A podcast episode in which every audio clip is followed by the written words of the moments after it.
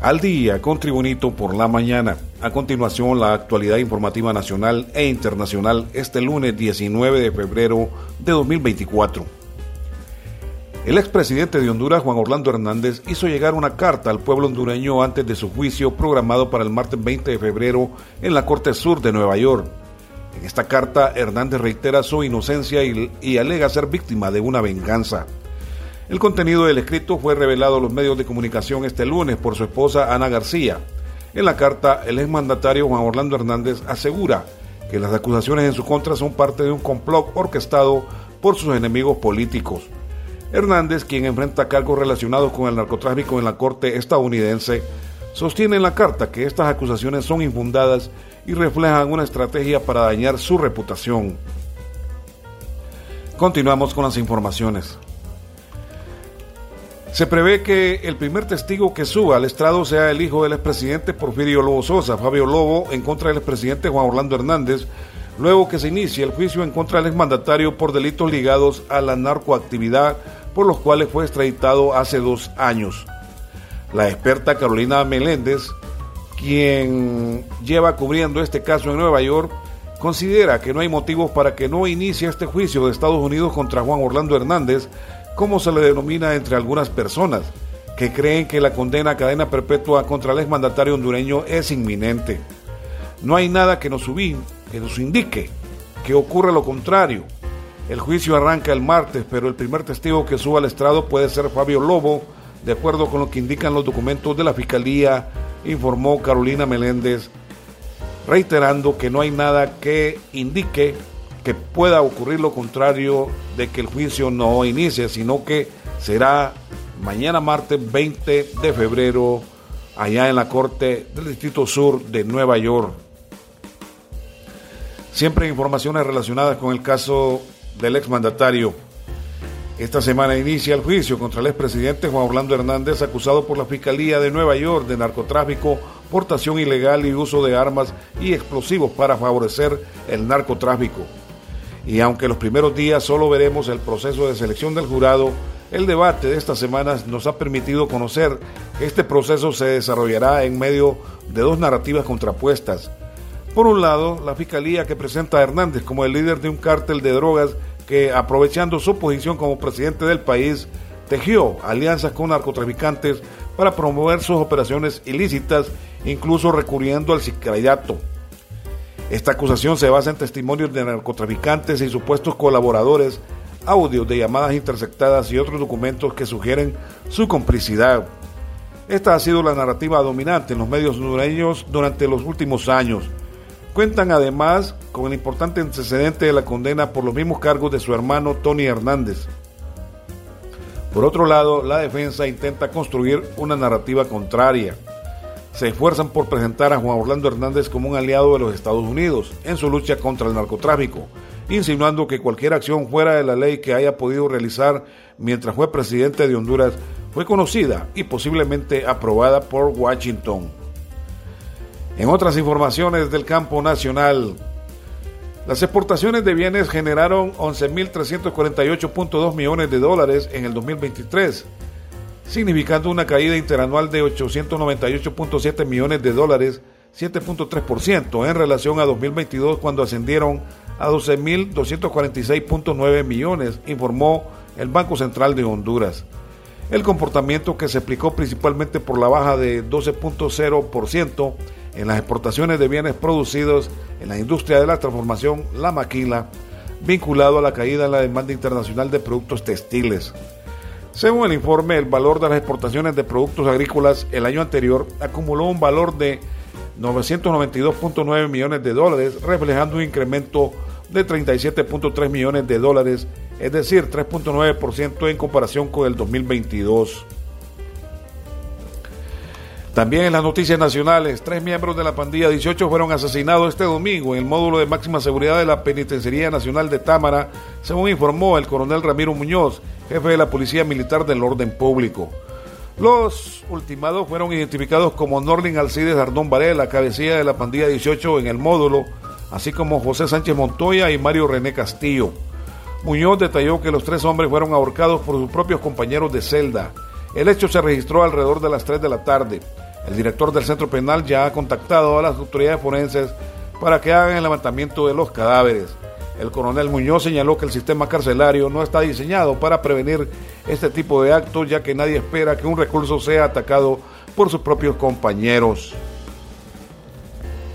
También en las noticias nacionales, sectores organizados, autoridades del gobierno central y local, empresarios y otros llegaron al acuerdo que un grupo de terratenientes donarán la tierra tanto al norte como al sur para echar a andar el proyecto carretero más grande en la zona del Progreso Lloro, donde se busca implementar una vía de cuatro carriles que la una con Tela, Atlántida.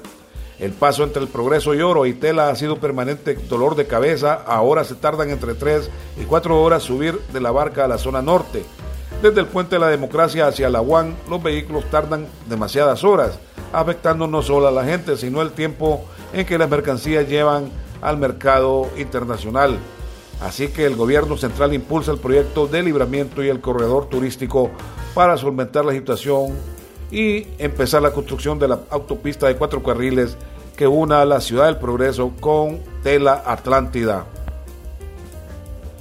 También en las noticias nacionales, el designado presidencial y conocido presentador de la televisión hondureña, Salvador Narrala, sorprendió a sus seguidores al anunciar a través de su cuenta de Instagram su participación en un proyecto cinematográfico animado. El filme, producido por Anime 7, fue estrenado en las salas de cine de Tegucigalpa el 17 de febrero del año en curso. Hoy, 17 de febrero de 2024, en el estreno en cines de Anime 7, excelente creatividad Eddie García y todo su talentoso equipo de jóvenes. Algo novedoso en Honduras, posteó Narrala en su cuenta de Instagram. Aunque Narrala no estuvo involucrado en la creación ni producción del anime, su participación sirvió de inspiración para el proyecto. La producción y la idea creativa estuvieron a cargo de Eddie García y un grupo de jóvenes talentosos reconocidos por sus anteriores trabajos en películas animadas en Honduras. En las informaciones internacionales, decenas de miles de personas se concentraron el domingo en el Zócalo, principal plaza de México, para exigir voto libre en las elecciones presidenciales del 2 de junio que perfilan al oficialismo de izquierda como gran favorito. Los participantes denunciaron el intento del, presidente Andrés Manuel López Obrador de orquestar una elección de Estado que favorezca a la candidata oficialista Claudia Sheinbaum, quien lidera la carrera con más de 60% de apoyo según diversas encuestas. Hoy, desde el poder, quien llegó a ese primer piso por la libre voluntad de la ciudadanía, pretende destruir esa escalera para que nadie más pueda transitarla, dijo Lorenzo Córdoba, expresidente del Instituto Nacional Electoral y orador principal de la manifestación opositora. En las noticias internacionales también, Israel rechazó este lunes que no reconoce la legitimidad del debate en la Corte Internacional de Justicia con sede en La Haya después que el representante palestino ante la ONU solicitase el auto tribunal que declare ilegal la ocupación israelí que se mantiene desde 1967 sobre los territorios palestinos. Israel no reconoce la legitimidad del debate en la Corte Internacional de Justicia de La Haya sobre la legalidad de la ocupación, una medida diseñada para dañar el derecho de Israel a defenderse contra amenazas existenciales, indica un comunicado de la oficina del primer ministro israelí Benjamin Netanyahu. La discusión en La Haya es parte del intento palestino de dictar los resultados del acuerdo político para establecer un Estado palestino sin negociaciones.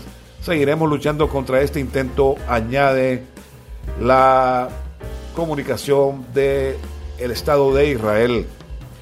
En la información deportiva, batiendo el récord anotador del evento, el equipo de la conferencia este venció el domingo 211 a 186 al del oeste en el juego de las estrellas All Star de la NBA, en el que LeBron James batió el récord de participaciones. Ningún equipo había llegado a los 200 puntos en las 72 ediciones anteriores del gran partido de exhibición de la Liga de Básquetbol Norteamericana. Ambos equipos ignoraron por completo los llamados de la liga de aumentar la intensidad defensiva y brindaron todas las facilidades a los ataques que brindaron al público de Indianápolis una sucesión de volcadas y pases espectaculares y una lluvia de triples. El máximo anotador del duelo fue el pivot dominicano estadounidense Carl Anthony Towns de los Timberwolves con 50 puntos para el oeste a 5 del récord fijado el año pasado por Jason Tatum. En las informaciones deportivas también, con doblete el goleador argentino Agustín Osmendi Al minuto 8 y al 39, el Motagua ligó su cuarta victoria consecutiva al derrotar merecidamente 2-0 a unos lobos de la Universidad Pedagógica Nacional Francisco Morazán que poco o nada resistieron el partido de local. Con este triunfo Motagua se mantiene segundo igualado con 13 puntos con Maratón, pero con inferior diferencia de goles. En otros resultados de los juegos del fin de semana, el Maratón derrotó 3-1 a Real Sociedad. El Olimpia y Olancho empataron a 0 goles, mientras Real España y Victoria igualaron a 2 goles cada uno.